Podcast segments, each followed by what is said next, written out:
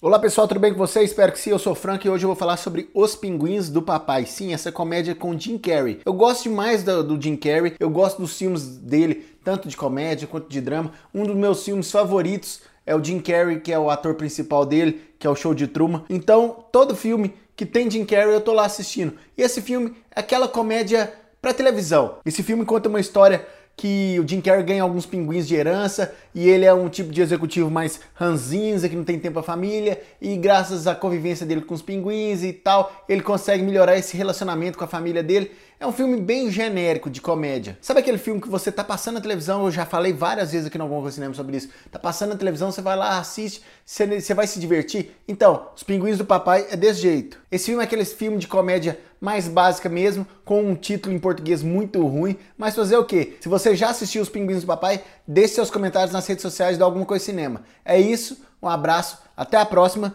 e fui!